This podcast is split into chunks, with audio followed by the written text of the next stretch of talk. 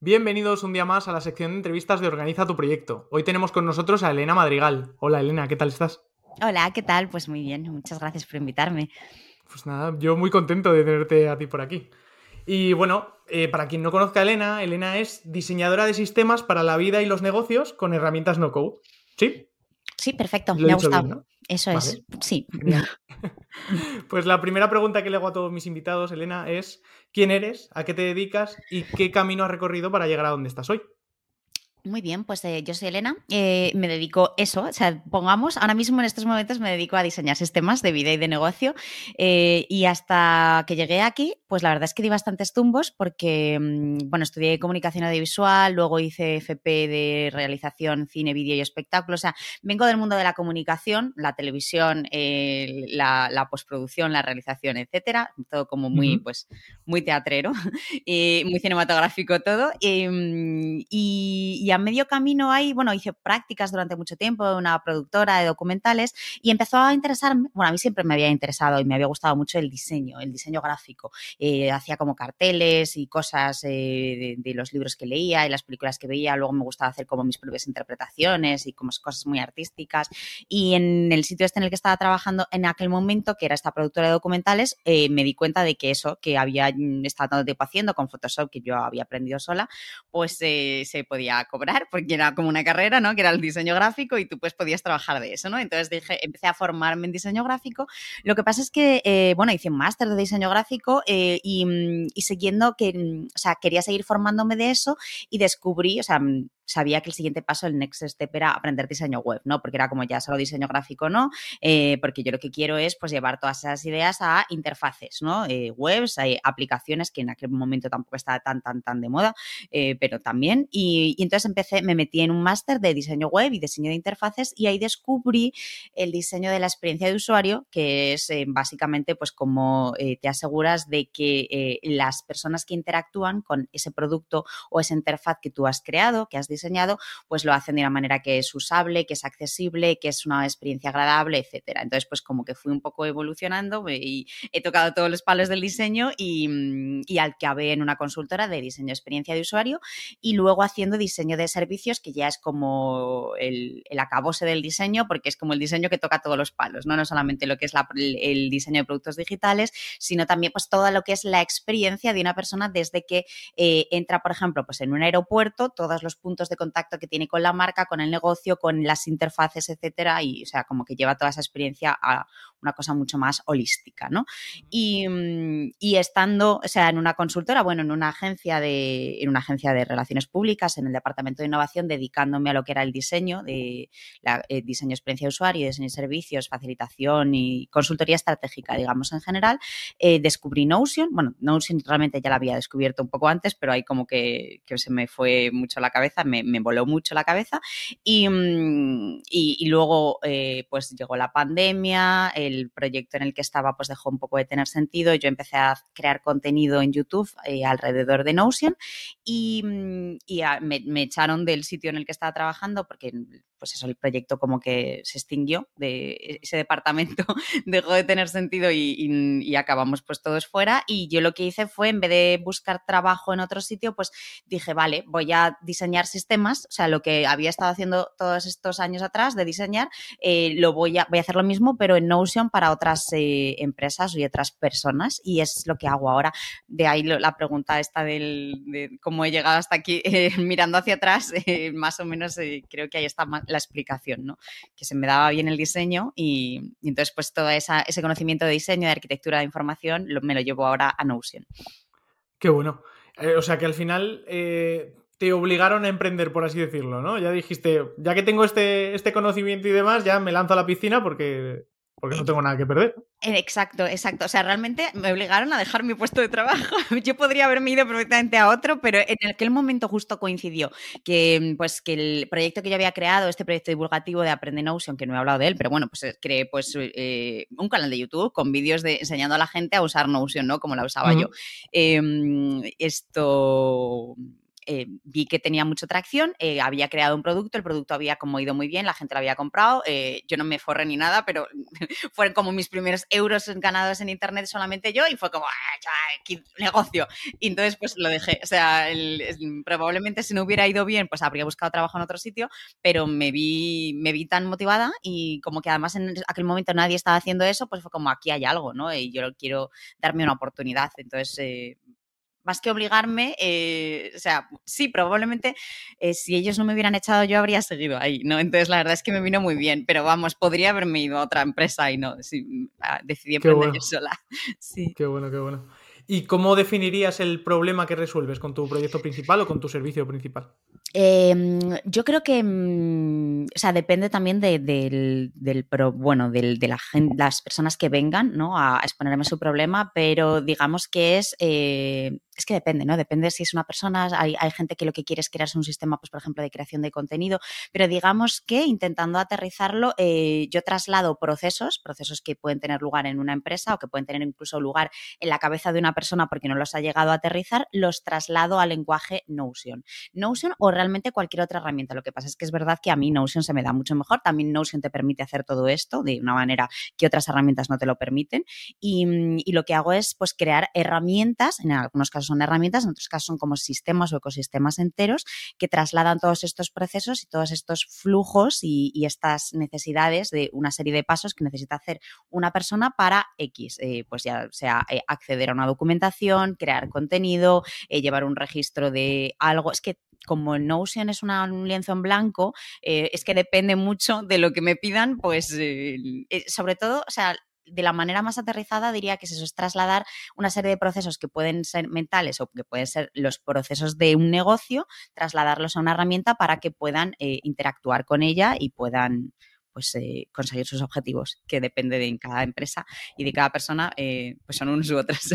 Claro, es que es tan flexible, tan polivalente que, vamos, es una pasada. Yo en el podcast soy muy pesado con Notion, siempre estoy ahí dando la matraca, mi audiencia tiene que estar cansadilla ya del tema, pero es que es verdad que, igual, yo llevo como cuatro años o así utilizándolo, de hecho le, le diseñé un Notion a Real Fooding Ah, y, y, eso, y desde entonces, pues es que es una pasada. Y, como te comentaba justo antes de grabar, estoy ahí con lo del segundo cerebro, que bueno, cuando se publique esta entrevista ya estará más que rodado. y, que me he basado mucho en tu proyecto de Aprende Notion, que si quieres, ahora pasamos a hablar un poco de, los proyectos que tienes actualmente, de tu newsletter y, demás. Así que, pues eso, cuéntanos qué, qué, tienes ahora mismo entre manos. Sé que quieres seguir escuchando el episodio y ahora mismo seguimos con él. Pero antes, Agarimo Studio, creador de la identidad y la estrategia de marca de Organiza tu Proyecto, quiere decirte algo. Para que pertenezcas. Para que sientas que cada minuto que inviertes tiene sentido. Para ser importante para las personas que te importan. Para que cada persona que te rodea te represente. Para que seas tal y como eres. Para que lo que eres y haces se proyecte. Para permanecer en la memoria. Y para que exista un futuro, un buen futuro. Para eso se trabaja el branding para ti, para los negocios y para el mundo. Ser para pertenecer. agarimostudio.com Pues entre manos tengo, eh, bueno, Aprende Notion fue como lo que le dio lugar a todo, ¿no? O sea, yo estaba trabajando en este sitio y creé Aprende Notion como un poco side project y lo que pasa es que y Aprende Notion yo tenía una newsletter asociada que era la newsletter de Aprende Notion, entonces yo en esa newsletter lo que hacía, el, primer objetivo de esa newsletter realmente era simplemente ir contando las actualizaciones del proyecto, los vídeos que iba subiendo y tal, lo que pasa es que como que a las dos o tres ediciones, eh, a ver, yo siempre he sido pues eso, como muy creativa, entre comillas. No quiero usar la palabra creativa porque, porque es como que estamos todos en un pedestal, la gente creativa, y realmente creativos podemos ser todos, ¿no? Pero sí que es verdad que me gusta mucho escribir y, comunicarme, ¿no? Y, transmitir mi mensaje de alguna manera, ya fuera por diseño, o sea, haciendo vídeos, que hacía vídeos antes, o pues eso, carteles, o escribiendo, ¿no? Entonces, eh, ya las dos ediciones ya estaba contando ahí mis, mis movidas y mi libro, y hablaba, hablaba de Notion a veces y otras veces no hablaba de Notion. Entonces, cuando cuando este, el Aprende Notion, pues es verdad que empezó a pillar tracción y tal, eh, yo vi como que, bueno, esto ya no tiene nada que, no tiene tanto que ver con la newsletter, sino en general, pues un poco con eh, si yo me veía eh, asociándome a Aprende Notion, a una cosa que iba, pues eso, que estaba asociada a una herramienta que en aquel momento, porque esto fue hace como tres años, no, o sea, sí que estaba muy de moda, pero podía ser eso, podía ser solamente una moda, ¿no? Y, y- que la herramienta pues cerrara o que bajara el boom, y entonces yo no quería asociarme todo a ella, y entonces, y la newsletter pues ya no hablaba solamente de Notion y decidí cambiarle el nombre y decidí eh, crear un negocio no tanto basado en Notion, o que es verdad que yo los servicios que doy a clientes, y esta es otra parte, esta es otra pata, eh, sí que son, están en- prácticamente enteramente basados en Notion, pero es verdad que mi negocio al final está un poco basado en mí, ¿no? Por eso, si tú buscas aprendenotion.com y es un proyecto que está ahí, que es gratis y es un proyecto divulgativo, que realmente es como el side project que se quedó, pero luego yo tengo mi propio negocio que es Elena Madrigal. eh, y Elena Madrigal hace diferentes cosas, entre ellas, pues tiene este proyecto de Aprende Notion. Eh, a veces subo vídeos en YouTube. em, estoy intentando retomarlo. Hace bastante tiempo que no, pero, pero sí que es verdad que la idea es retomarlo cuanto antes. No sé si para cuando esté este capítulo estará. No sé. Hay que, depende de ti. depende de si te das mucha prisa. Yo no sé si me voy a dar mucha prisa, pero, pero vamos, para el tercer trimestre, o sea, el segundo trimestre seguro que está. Y, mm, y luego tengo esta newsletter que se llama Making Process, que fue, o sea, empezó eso, empezó siendo Aprende Notion y cambió el nombre a Making Process, donde hablo, pues eh, son reflexiones un poco de productividad sostenible, de, crear, de, de- de pensar, tools for thought, productividad, bueno, sí, productividad, ya lo he dicho, gestión del conocimiento, eh, todo, todas estas cosas que yo, pues un poco relaciono con lo mismo, que al final es pensar y crear. Qué guay. ¿Y has comenzado sola todos los proyectos que, que has empezado? Todos. Sí, sí, sí. Realmente tampoco he creado tantos. O sea, el- el- vamos, o al menos que, que hayan seguido ahí, ¿no? Si yo hice- he hecho mis páginas web, mis proyectitos, eh, cuando hacía diseño, diseñaba aplicaciones, pero luego como yo no era programadora, pues se quedaban en la fase de diseño y ya está. Para mí, se- por eso no me flipó tanto, ¿no? Porque era como que podía llegar a la parte de programación, pero ahí se quedaban, no, o sea, eran, era más para el portfolio, ¿no? De- no, no, no, no- nunca le puse el factor monetizar hasta que llegó Aprende Notion, porque también a, eso pues es que estuvo asociado el canal de YouTube y como toda eh, la audiencia que me fui creando, que yo hasta entonces no me había ido, o sea, yo hacía pues eso, mis diseños, los subía a Dribble o, o los ponía en mi portfolio, pero eso no te crea audiencia. Bueno, igual podría haberlo hecho, pero no estaba, no estaba en eso, estaba buscando trabajo en aquel momento. Ajá. Y si volvieras a empezar de cero hoy, eh, ¿cómo lo harías? ¿Harías un poco la misma estrategia de empezar con, con Aprende Notion o con algo parecido? ¿O cómo, cómo lo De enfocarías? cero desde, de cero desde dónde? De cero desde De- que dije... Creación de contenido en Internet, por ejemplo. Cero audiencia en Internet, ¿cómo, cómo empezarías o cómo te crearías de nuevo una audiencia a la cual venderle tus servicios? Eh, pues no lo sé, porque eh, yo siempre digo que yo tuve mucha suerte, o sea, yo tengo el sesgo este un poco de superviviente y es que es verdad que yo no estaba, yo no pretendía crearme una audiencia, no pretendía crear un negocio de esto, yo empecé a hacer esto porque me molaba, me gustaba mucho, me gustaba hacer vídeos y me gustaba explicar cosas y me gustaba enseñar a la gente y tuve la suerte de que yo no la busqué la audiencia, la audiencia vino, o sea, vio interés ahí y empezaron a seguirme en Twitter y en YouTube y tal. Si ahora mismo me dices que me tengo que poner a buscar, o sea, sería, entiendo que lo haría pues como lo hace la mayoría de la gente, ¿no? Pues eh, busca una serie, o sea, yo siempre recomiendo que, que realmente que hagas lo que hago yo, que lo, que lo que empecé haciendo, pues o sea, habla de lo que te gusta, de lo que te interesa, de lo que te flipa y de lo que te apasiona, porque al final, pues si lo vas a estar haciendo durante mucho tiempo, mejor que te flipe y que te apasione y, y más o menos espera que la audiencia te encuentre. O sea, sí, haz ruido, haz ruido en YouTube, haz ruido en Twitter, pero ¿qué es, es lo que hice yo? O sea, te digo, hay un poco sesgo de supervivencia ahí, no sé si sería lo que mejor ahora mismo eh, ahora mismo todo el mundo está haciendo lo mismo, entonces pues yo siempre voy a recomendar que intentes siempre aportar tu propia perspectiva, ¿no? Y juntar todas esas cosas que te gustan, que idealmente van a ser siempre diferentes a las de otras personas y que, y que vayas encontrando tu audiencia y la gente con la que resuena eso que cuentas. Eh, Así es como yo lo haría ahora mismo, o sea, más o menos igual, digamos, que como lo hice en su día. Lo que pasa es que es verdad que igual ahora cuesta más dependiendo de qué temas eh, o que, entre comillas, nichos, eh, pues igual cuesta más hacerse ver. Genial. ¿Y qué es lo que te motiva a día de hoy para continuar haciendo lo que haces? Eh, pues, pues primero que me reta mucho mentalmente. O sea, es verdad que, bueno, la herramienta está siempre cambiando y, como que los, clientes son siempre distintos. Eh, bueno, porque no lo he llegado a decir, aunque creo que se entiende, pero yo tengo, o sea, una gran pata del negocio es dar servicios a, personas, ¿no? Y, y, o sea, pequeñas y medianas empresas, algunas empresas ya en crecimiento que son, tienen unos retos muy interesantes porque es verdad pues, que cada uno es diferente y cada uno tiene sus objetivos diferentes y eso a mí me reta mucho. Em, y esa es la parte sobre todo de servicios, que verdaderamente me hace llevar la herramienta al límite y me hace pensar pues, en un montón de cosas y, estar todo el rato en Notion y estar todo el rato pues, pues pensando en eso, en, en, flujos de navegación, en cómo podemos hacer esto más amigable, cómo podemos eh, empoderar más a la gente para que tenga el acceso a la información más rápido. A mí eso me gusta mucho porque es que es lo que llevo haciendo gran parte de mi vida laboral, ¿no? El decir, pues eso, cómo, cómo, cómo me imagino yo que alguien va a interactuar con esto. Em, pero, y esa es la parte sobre todo de servicios, ¿no? Y de reto mental que me gusta muchísimo, muchísimo. Es, que, es que me, encanta. O sea, eh, supongo que es como cuando le dices a un programador, o sea, los programadores también como que hay momentos en los que entran ahí en hiperfoco y se tienen ahí tres horas y se les olvida comer porque están ahí en, un problema que, les está flipando intentar solucionarlo, pues a mí me pasa lo mismo. Y esa es la parte de servicios y la parte de más de audiencia y de, mm, y de productos digitales, la newsletter y tal, es el, saber que, pues, que lo que haces, lo que tú me estabas comentando antes, justo fuera de cámara, em, que lo que haces, pues está ayudando a la gente. O sea, que yo yo, por ejemplo, que yo haga vídeos y que esos vídeos eh, puedan llegar a personas que no conozco y que igual no habría conocido en la vida y que me digan, oye, vi este vídeo y me ayudó a entender esto y ahora he podido hacer esto, Buah, es que me, parece increíble. Eh, y eso verdaderamente es lo que a mí me, me, da como el más propósito y me motiva. Sí. O sea, en el día a día es, me reta, ¿no? Y, estoy muy entretenida, ¿no? Pero cuando hablo con alguien que me dice eso, es como que durante, tengo gasolina para una semana, solo con, solo con eso, sí. Qué guay, sí, la verdad que es una pasada. Yo que empecé con la creación de contenido hace un añito con el podcast y tal, ver cómo la gente te va conociendo, te va escribiendo, te va diciendo, joder, es que es una pasada lo que compartes, la verdad que llena muchísimo. Sí. Pues una pregunta así filosófica, ¿qué es el éxito para ti? El éxito para mí, eh, yo creo que va, va, a ir cambiando según vaya evolucionando. Para mí ahora mismo el éxito es... Eh, tener libertad de calendario, o sea, mm, y, poder estar realmente eh, eh, haciendo lo que, lo que sea que estés haciendo y que estés feliz y que, que estés pensando, eso es, como muy personal, ¿no?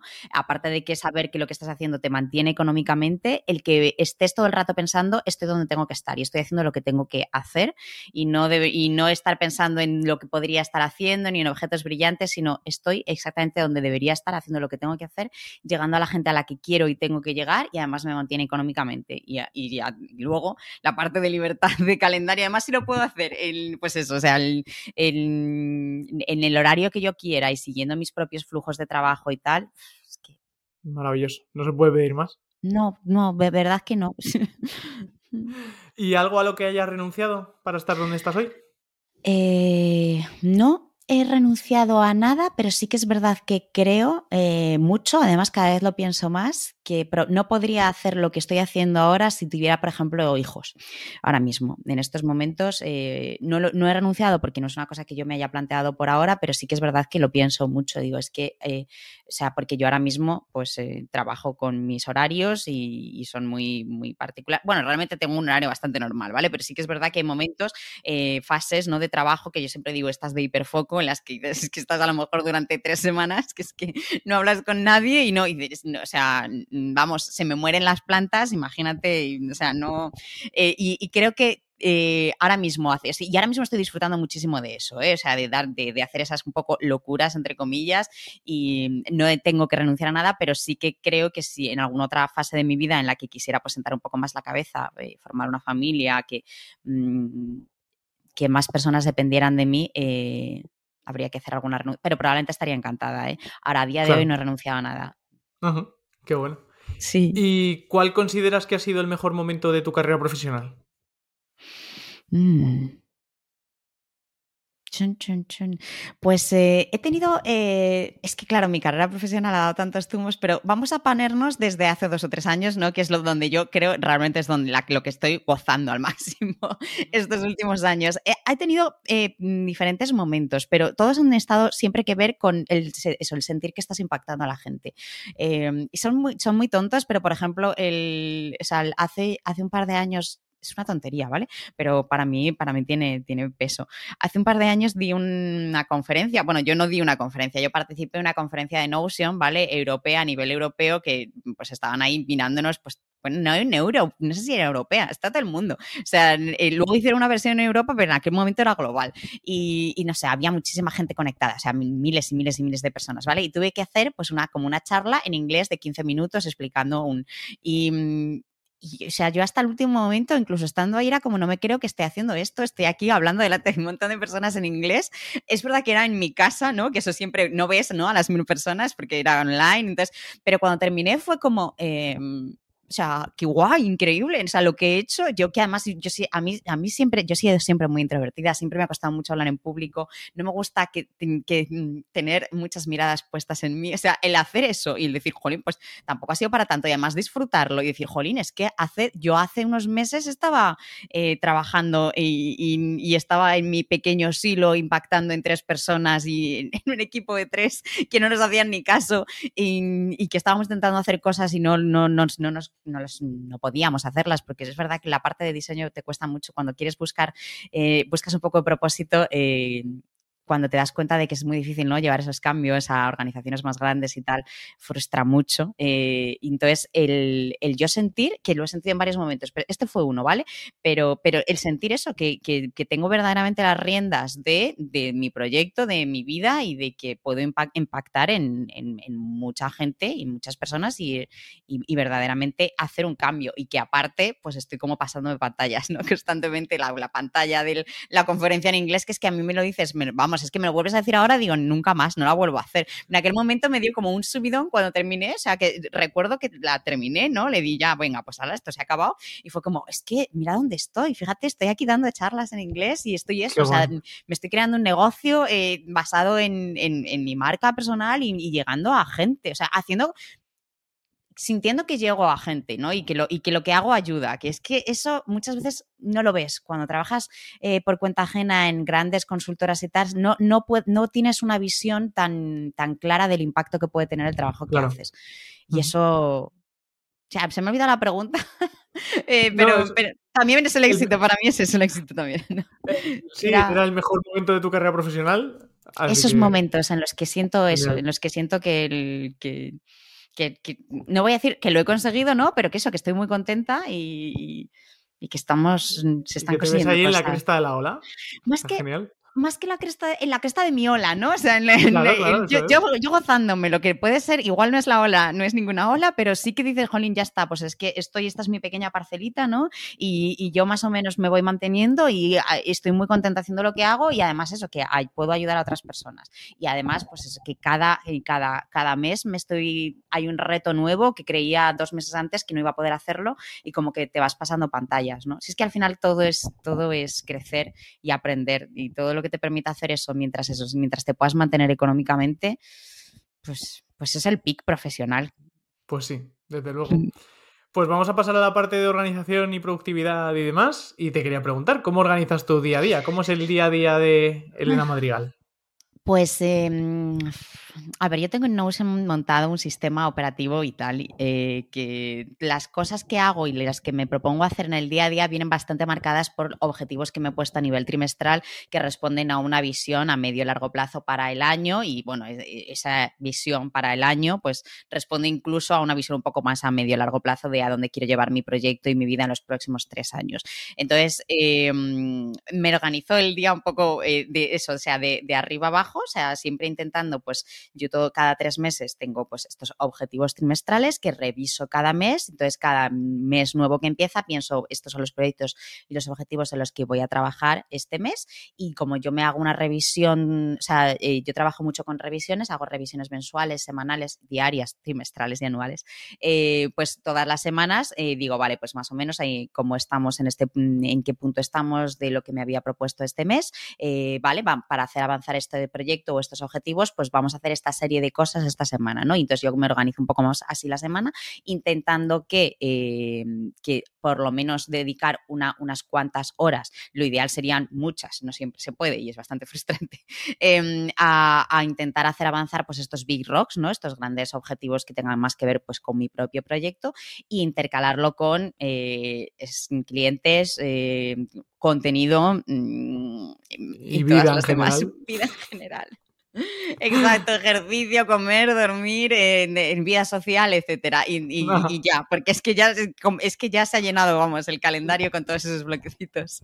Desde luego. ¿Y utilizas alguna herramienta adicional a Notion o lo tienes todo centralizado y ya está? Prácticamente lo tengo todo en Notion. uso Google Calendar para citas y eventos, ¿no? Y cosas que sí que, quiero tener pues eso en el calendario, pero o sea, mis tareas, mi gestor de tareas es Notion. No solamente tengo la parte de gestión del conocimiento, sino de proyectos y tareas, objetivos y todo en Notion.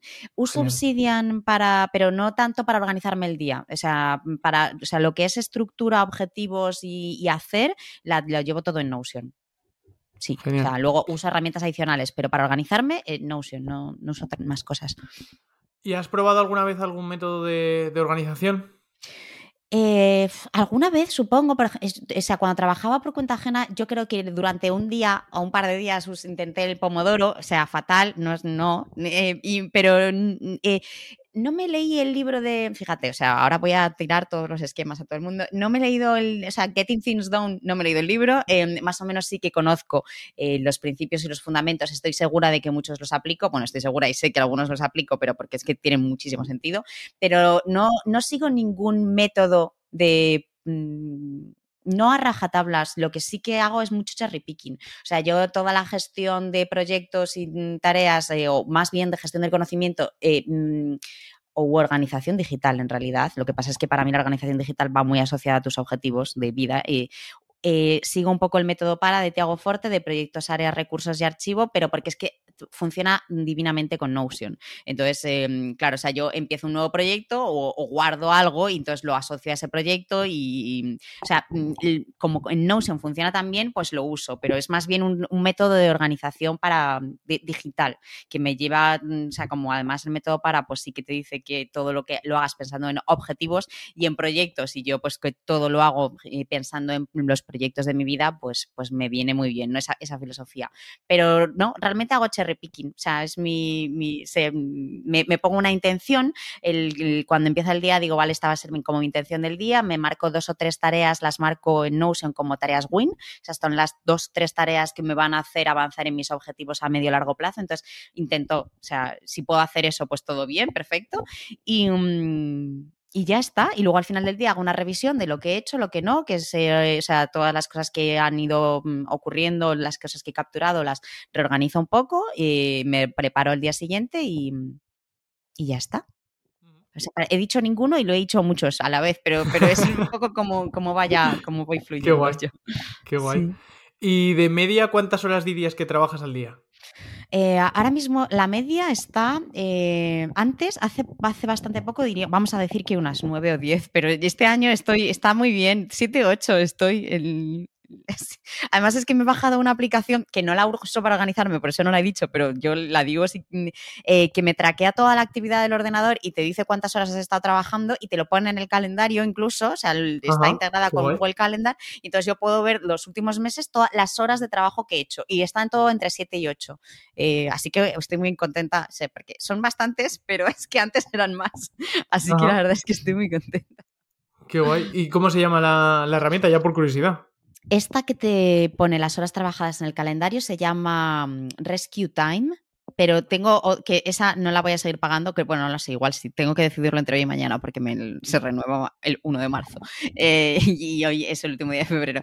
Eh, y luego tengo otra que se llama RICE o RISE, R-I-Z-E, que esa es que soy embajadora, entonces me la dan gratis, eh, que hace exactamente lo mismo, pero esta no te hace la cosita chula de ver las horas en el calendario. En el o sea, tienes que, o sea, luego entras en el dashboard y lo ves en todas las aplicaciones que te traquen el tiempo, en el dashboard ver cuántas horas has trabajado, ¿no? Pero es que es- esta de Rescue Time mola porque te la pone en Google Calendar. Claro. Entonces, sí.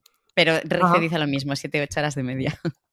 Genial. ¿Y, y tú qué dirías? ¿Que eres más de planificar o de improvisar? De planificar.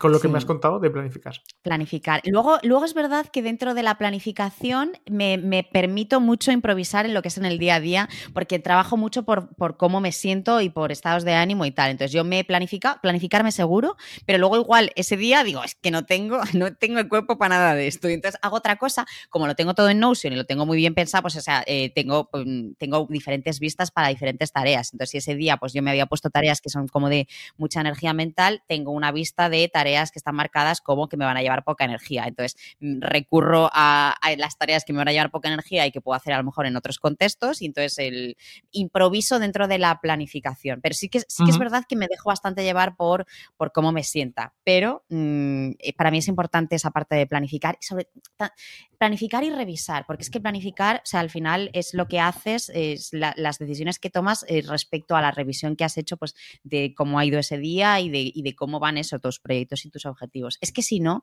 si no nos hacemos un mínimo, un mínimo de planificación, mínimo, ¿eh? que, que- que yo, Sí. yo es verdad que igual a veces lo llevo al extremo.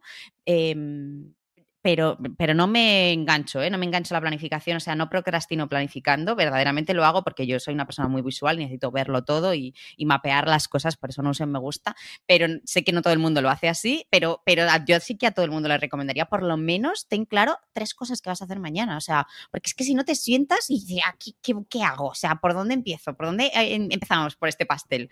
Eh, entonces, Desde mínimo luego. al menos eso, el día anterior, decir, "Es- mañana voy a hacer estas tres cosas, eso ya es planificar. Sí. Totalmente Sí. de acuerdo. ¿Y, mm, ¿Y cuáles dirías que son las principales distracciones que tienes mientras trabajas y cómo las evitas? Eh, la única, yo creo que son las redes sociales, em, pero mm, las tengo bastante bajo control, es decir, salvo que es lo que esté haciendo no me motive especialmente y entonces... Pero además es que lo tengo detectadísimo, porque es que me voy, o sea, me cojo el móvil. En el momento en el que, o sea, son dos momentos, ¿no? O algo es muy difícil y, y te está costando mucho, y entonces, eh, eh, mm, entre comillas, procrastinas esa tarea, y entonces yo me voy a las redes sociales, me voy al móvil, ni siquiera abro eh, una nueva pestaña de Twitter, sino que directamente me voy al móvil, no sé por qué, porque es que lo asocio con ese ocio, ¿no? Sí, con o- descansar ahí el ratito Esa- con que necesitas. descansar. Pero además es que la sensación es esa, o sea, porque es que, o sea, me pasó la semana pasada que estaba haciendo una serie de cosas que no me estaban motivando mucho, me, me, me- me estuve comiendo la rana durante muchos días y es que lo notaba, además es que yo misma digo, es que, es que eres, eres de risa, porque, porque en el momento en el que decía, uy, qué rollo, me cogía el móvil, además es que yo era perfectamente consciente, digo, no lo estás cogiendo porque te aburres, lo que estás haciendo te aburre, Eh, no lo cojas, no, pero es que me dejaba, me dejaba llevar, sí, sí, y es, es eso, es dejar la vista descansar, ni siquiera estás mirando, estás simplemente eh, que la mente, o sea, fast food intelectual, pero es la, es la única. mm, sí, sí, verdaderamente es la única y, y- y como en la, la- idealmente la mayoría del tiempo estoy bastante motivada haciendo lo que estoy haciendo, no lo hago mucho. Ahora, es verdad que si la tarea no me motiva, es un poco complicada, sí, ¿eh? sí, como todo el mundo. Sí, sí, sí, me, vamos, completamente de acuerdo porque me pasa muchísimo. Sí. ¿Y tienes algo que te haga ser más productiva? ¿Alguna rutina o algo que, que digas, bueno, yo antes de trabajar necesito hacer esto? O... la, la parte de la revisión, o sea, lo que es la revisión diaria, la revisión semanal, de verdad, ¿eh? O sea, yo sí que yo, o sea, no, no, no sabría decir, porque a mí lo de la productividad, del término productividad, en el fondo no es un término que ame, em, pero, pero sí que sé que lo, la- lo que es la revisión, tanto diaria como semanal, que son claves para eso, o sea, para, para establecerte una visión para esa semana y es que, si es que al final esa es la motivación que necesitamos para actuar, ¿no? Es decir, tengo claro que esto lo estoy haciendo por esto. No sé si me hace más productiva, eh, lo que sí que me hace es que me da un propósito mm, para, el- Claro. para hacer las cosas que tengo que hacer.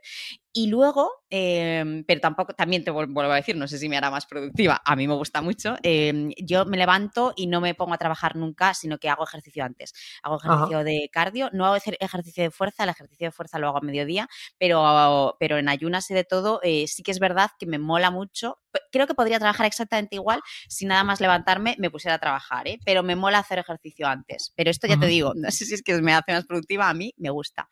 O sea, e, esto es lo maravilloso de, ser freelance, que eres dueño de tus horarios y tus actividades y dices que si quiero hacer el ejercicio ahora, pues lo hago ahora y, luego paro. Y, a mí eso sí que es verdad que, me siento como con más energía a trabajar. ¿Y haces algo para conciliar vida profesional y personal? ¿Te sueles calendarizar o tener en cuenta esa parte más? Debería hacerlo más. Esfuerzos. Hago esfuerzos. pero no, no, no, o sea, y lo hago mal, la verdad. Em, eh, hago esfuerzos, además de verdad, o sea, parece de risa, pero sí que es verdad que este año estoy intentando tener muchísimo más en cuenta, porque estas, cuando nos planificamos la semana y el día, es verdad que los bloques sociales como que no los vemos, no los tenemos en cuenta, porque yo no me hago time boxing ni time blocking ni nada de eso, entonces no me bloqueo en el calendario tiempo para. Y entonces de repente dices, ah, se me acaba el día y no he hablado con nadie y no he tenido tiempo para, y, em, pero cada vez soy más consciente de ello, intento hacer cada vez más huecos. Eh, intento, ¿eh? por ahora no lo estoy consiguiendo, pero yo sí que veo luz al final del túnel. Creo que, creo que lo voy a conseguir más. Y también eh, es que yo llevo un par de años como muy, muy, muy a tope y, era como el momento de estar muy, muy a tope, pero ahora mismo me apetece, me apetece integrar más, eh, no voy a decir ni siquiera encontrar el equilibrio, porque ni siquiera sé si existe, pero sí un poco integrar un poco más la parte del trabajo con la parte pues social. Insisto, no pues tengo hijos ni tengo animales que, verdaderamente requieran mi atención de, tener que estar ahí, sí. O sea, que son nada. Mm, genial, genial. Pues seguro que si te pones lo consigues, ya verás. Gracias. y que mm, te quería preguntar por tu top 3 o top 5 de herramientas no code. Así que que, más te gusten, que, que más recomiendes. Mm, bueno, aparte de Notion, Notion no me cuenta como una. Eh, a ver, a ver, eh, a ver otra herramienta que no code que me guste. Bueno, yo no sé si sí, pero yo la voy a considerar herramienta no code, ¿vale? Porque mm, que es ConvertKit. Eh, ConvertKit es una plataforma de email marketing tipo Mailchimp y tipo MailerLite. Eh, yo le voy a, voy a, decir que es no code porque para mí el no code, bueno, o sea, ninguna herramienta, ninguna plataforma de email marketing realmente es de código, ¿no? Pero sí que es verdad que hay algunas que son más complicadas que otras. ConvertKit Kit hace facilísimo una serie de eh, cosas de automatizaciones. Entonces tú puedes crear secuencias y automatizaciones muy complicadas con un constructor visual que tienen de automatizaciones. Entonces, yo todas las herramientas que eh, como que te hacen esa capa ¿no? de abstracción y te permiten hacer cosas que en, otros momentos o en otros contextos serían muy complicadas, te permiten hacerlo de manera muy sencilla y eso hace que se te abra un poco la cabeza a nuevas posibilidades para tu negocio, para lo que sea, para mí es no code. Y entonces eh, ConvertKit eso lo hace muy bien porque es verdad que es que te pone tan fácil hacer una serie de cosas eh, que, vamos, que, que, puedes tener el negocio entero montado ahí. Vamos, yo lo tengo, entre comillas, lo tengo prácticamente montado porque yo, aparte de la pata de servicios, tengo la la pata, de productos y de, de newsletter la tengo en ConvertKit y, todo, y yo vendo a través de ahí. Y no tengo un, bueno, sí tengo una web con mis productos, pero realmente la gente entra a través de la newsletter porque lo tengo todo ahí montado en ConvertKit y, para mí eso es una herramienta no code que me flipa y que además es, o sea, eh, run my business, digamos. Eh, Gumroad realmente, aunque ahora es verdad que han tenido este problema, este problema eh, con el precio que, nos han hecho ahí el, la, el fastidio con el tier, que, pero realmente sigue siendo una plataforma que, y sigue siendo la plataforma que más fácil pone a cualquier persona eh, poner algo a la venta.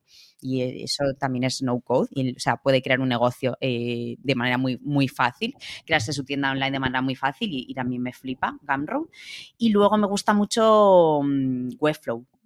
Webflow la sé usar menos, pero la verdad es que me encanta lo que puedes hacer con ella. Ajá, genial. Y no me he centrado en muchas más. Estoy segura de que Airtable me encantaría. y bueno, eh, Zapier, Make, todas estas que te permiten conectar cosas. Claro, es que al final digo, no, no son muchas, pero sí que son unas cuantas. pero bueno, sí, esas eh, es que, claro, eh, las necesitas para todo. Claro, yo a mí, por ejemplo, lo que me pasa es que estoy tan cómodo con las herramientas que ya utilizo que, me da un poco de pereza meterme en alguna más y probar alguna más por tener que cambiar todo el ecosistema. Si alguna me gusta mucho, ya me da miedo hasta que me guste mucho. Eso me pasa a mí. me tengo que cambiar todo. Eso me pasa a mí con las de con las Tools for Thought, las de, o sea, eh, no, no uso, ya te digo, yo la uso como gestor de tareas, no solamente se Brain, ¿no? Pero todas las que no son tan Obsidian, ROM, eh, Notion, que está ahí como a medio camino, Tana, estas herramientas de, pues eso, de toma de notas, pero que son toma de notas completamente vitaminadas, em, yo me pasa lo mismo. El otro día empecé a trastear una nueva y era como que no, no, o sea, ciérrala porque te está gustando mucho y no me voy a cambiar ahora, pero, pero, pero sí, sí, me pasa lo mismo. Entonces, eh, yo es como Notion, Notion a tope, es que no quiero ni probar ninguna otra nueva. Complementarias sí, pero, pero algo que alguien, o sea, sí. Er, ya te digo, Airtable me, me apetece mucho probarla para cosas distintas, pero, pero es que no sean, no sean in my heart forever. Claro que cual, sí. Pues vamos a pasar a la parte de redes sociales. ¿Qué te impulsó a crear contenido en redes sociales? Em, eh, o sea, Aprende Notion. Cuando yo lancé Aprende Notion, claro, compartir. Sí, o sea, yo tenía un Twitter, eh, pero que lo usaba pues como lo usábamos la mayoría, que era pues eso, eh, Twitter y cuento un poco, he visto esta película, comentarios de mm, nada, no había propósito, no había intención ¿no? En, aquello. Y, y, cuando yo lancé Aprende Notion, pues lo puse en Twitter. lo que pasa es que es verdad que tuvo un poco de buena acogida porque en aquel momento me seguían un par de personas que sí que tenían más seguidores y a partir de ahí se fue cuando se fue generando audiencia, pero vamos, yo porque tuve suerte y porque dije, he creado esto y eso llegó a alguien, si no, o sea, pero fue porque eso, por, o sea, Twitter lo tenía en aquel momento solamente para, pues, sin intención y luego, luego según he ido creciendo y según he ido madurando, ahora sí que es verdad que lo uso pues para llegar a, para, para llegar a, la audiencia que tengo, ¿no? Y transmitir, transmitir mensajes y comunicarme. También lo uso eh, para tonterías como todo el mundo, pero me gusta, me gusta compartir ideas. O sea, en Twitter me gusta mucho para soltar ideas ahí rápidas y, a ver cómo te las devuelve ¿no? la gente, qué opinan eh, y tener debates y, conocer pues también a más gente. Y el canal de YouTube fue, me lo creé para, para subir ese primer vídeo que subí yo usando Notion, que me había creado un centro de conocimiento. O sea, me creé específicamente el canal solamente porque tenía ese vídeo y digo, ¿dónde lo guardo? ¿Dónde lo enseño, ¿no? Pues me creé un canal y, pero también eso, también compartir, sí. Qué bueno. ¿Y organizas el contenido que publicas de alguna forma? Sí, sí. En Notion tengo mi sistema de creación de contenido y ahí lo tengo todo. La verdad es que eso es una monstruosidad, sí, sí. Sí. ¿Y te apoyas en alguna otra herramienta para publicarlo o para programarlo? En Twitter uso Typefully. Mm, que sí, que me gusta bastante, la verdad que está desarrollada por los mismos chicos del servicio este de Mail, Mailbrew se llamaba, Mailbrew, mm, bueno, ahora, como esa no la pago ni la uso, pues no me acuerdo el nombre, pero era muy parecido.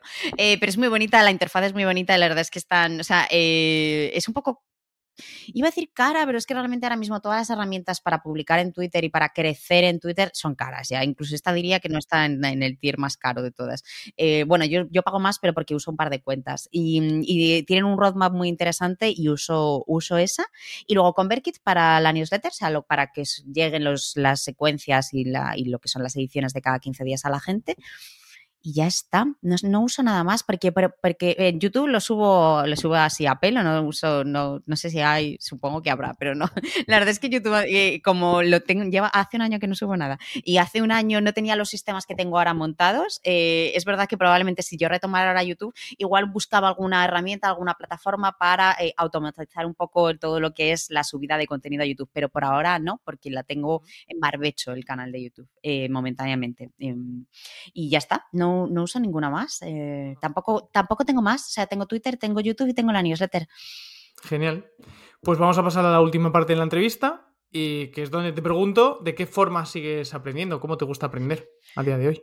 Pues em, eh, me sigo un sistema de objetivos, la verdad. Esto lo hago en Notion. Eh, yo lo que hago es que, pues eso, o sea, como cada, cada año tengo como una visión, ¿no? De este año quiero centrarme un poco, o esta es mi visión para este año. Yo no me pongo como súper, súper objetivos, sino que esta es la visión, ¿no? O sea, hago una revisión de todo el año y eso lo que me informa un poco es hacia dónde me quiero mover, eh, qué quiero cambiar, en qué quiero mejorar en diferentes, muchísimos aspectos de mi vida para el siguiente año. Y entonces, pues eso sí que me informa sobre una serie de objetivos, ¿no? Pues, por ejemplo, este año Pues eh, digamos que quiero, eh, pues eso, sistematizar un poco más mi negocio, de empezar a hacer cosas que sean un poco más en automático y crecer, ¿no? Bueno, pues para eso voy a tener que aprender de automatizaciones, de email marketing para crear un sistema, pues de mm, que mis productos en Evergreen, pues que haya, siempre se estén nutriendo de gente, de la, gente que entra en mi web, pues que siempre tengan o, o meterles en alguna secuencia que puedan, pues, que esos productos, vamos, que se vendan más o menos en automático, ¿no? Y a mí no me informa las cosas que tengo que aprender, o sea, es totalmente por objetivos.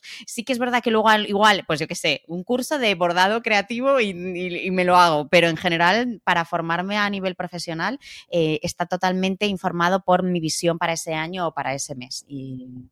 Y, ahora mismo estoy eso, a tope intentando aprender de automatizaciones, estoy aprendiendo mucho más todavía, porque ya sabía, pero más de, de lo que es... em, documentación de procesos, sistematización de procesos de negocio, no solamente para clientes que ya lo hacía, sino para mí. eh, y, y- y la verdad es que me está flipando, me está encantando. Además, como lo relaciono mucho con lo que yo hacía antes de lo que es el diseño ¿no? y la arquitectura de información y tal, eh, estoy, estoy aprendiendo ahora mucho de eso porque eso, mi, mi- mi visión para este año es empezar a delegar cosas y empezar a, a crecer todo y a, a- a- a que el sistema que es mi negocio pues sea verdaderamente un sistema, ¿no? Y, y que no dependa de bueno. mí, que no dependa todo de mí.